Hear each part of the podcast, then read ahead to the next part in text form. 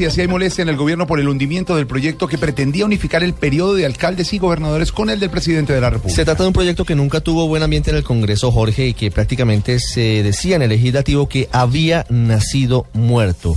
El Ministerio del Interior ahora culpa a los senadores de tener una actitud agresiva y de actuar de manera express. En el Capitolio está Diego Monroy.